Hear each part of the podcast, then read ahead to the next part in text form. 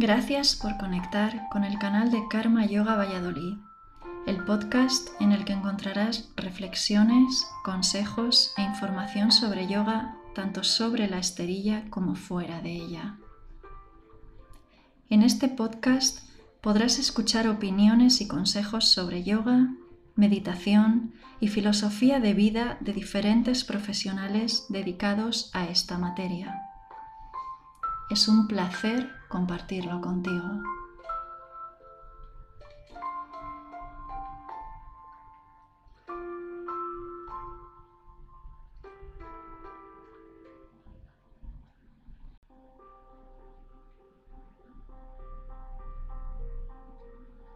Si tienes un poco de curiosidad por leer blogs o cuentas de Instagram de yogis y yoginis, verás que muchos de ellos hablan de alimentación. Es más, muchos hacen referencia a ser vegetariano o vegano como parte de la práctica del yoga.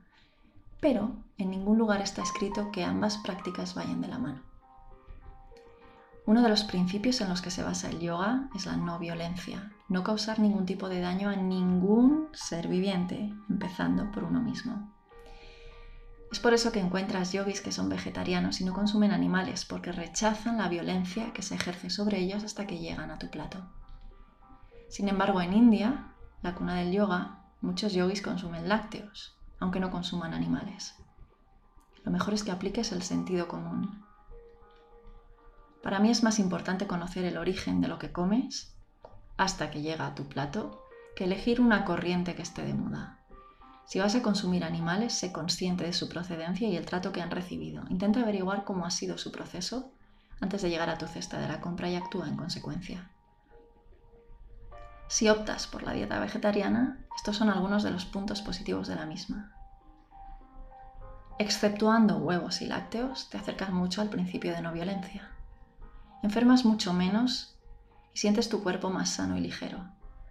Tus digestiones son menos pesadas, todo tu sistema digestivo requiere menos energía para funcionar, así que el desgaste es menor. Tu cerebro está más ágil y despierto, tu cuerpo se siente más fuerte y te encuentras de mejor humor. Pero también tiene desventajas. Aunque no te lo creas, tienes que aprender de nuevo a cocinar para combinar bien los alimentos y que no te falten nutrientes. A pesar de que comas huevos, deberías controlar tu nivel de vitamina B12. Es fundamental. No puede faltarte vitamina B12. Cada vez es más fácil encontrar opciones en bares y restaurantes que no sean vegetarianos, pero también encontrarás que en muchos sitios no puedes comer porque no hay opción. Te va a costar mucho explicar a los demás que el pollo y el atún no entran en tu dieta. A muchas personas les parece increíble, pero no entran en tu dieta vegetariana. Y si optas por el veganismo, el veganismo no incluye lácteos, ni huevos, ni miel. No habrá hormonas ni antibióticos en tu menú, pero ¿dónde están los nutrientes que faltan? Y sobre todo, ¿cuál es el origen de los vegetales y las legumbres que consumes? ¿Cuántos pesticidas puede haber en ellos? Por todos estos puntos y otros muchos más, practicar yoga y ser o no vegetariano es un tema que da para largas conversaciones y muy variados puntos de vista. No te dañas a ti mismo, no dañas a los demás, hasta ahí todo bien, pero, por ejemplo, ¿cuántos yogis tatuados has visto? Yo misma. Causamos una herida en la piel para inyectar tinta en ella y dejar que cicatrice. Es un poquito una forma de hacerse daño. Y aquí nos tienes.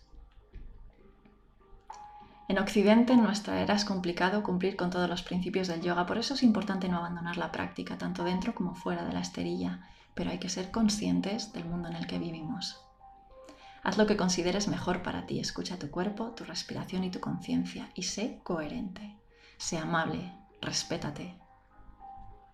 Si tienes cualquier duda al respecto, utiliza nuestros canales de comunicación y si te ha gustado esta entrada del podcast, haznoslo saber, suscríbete. Namaste.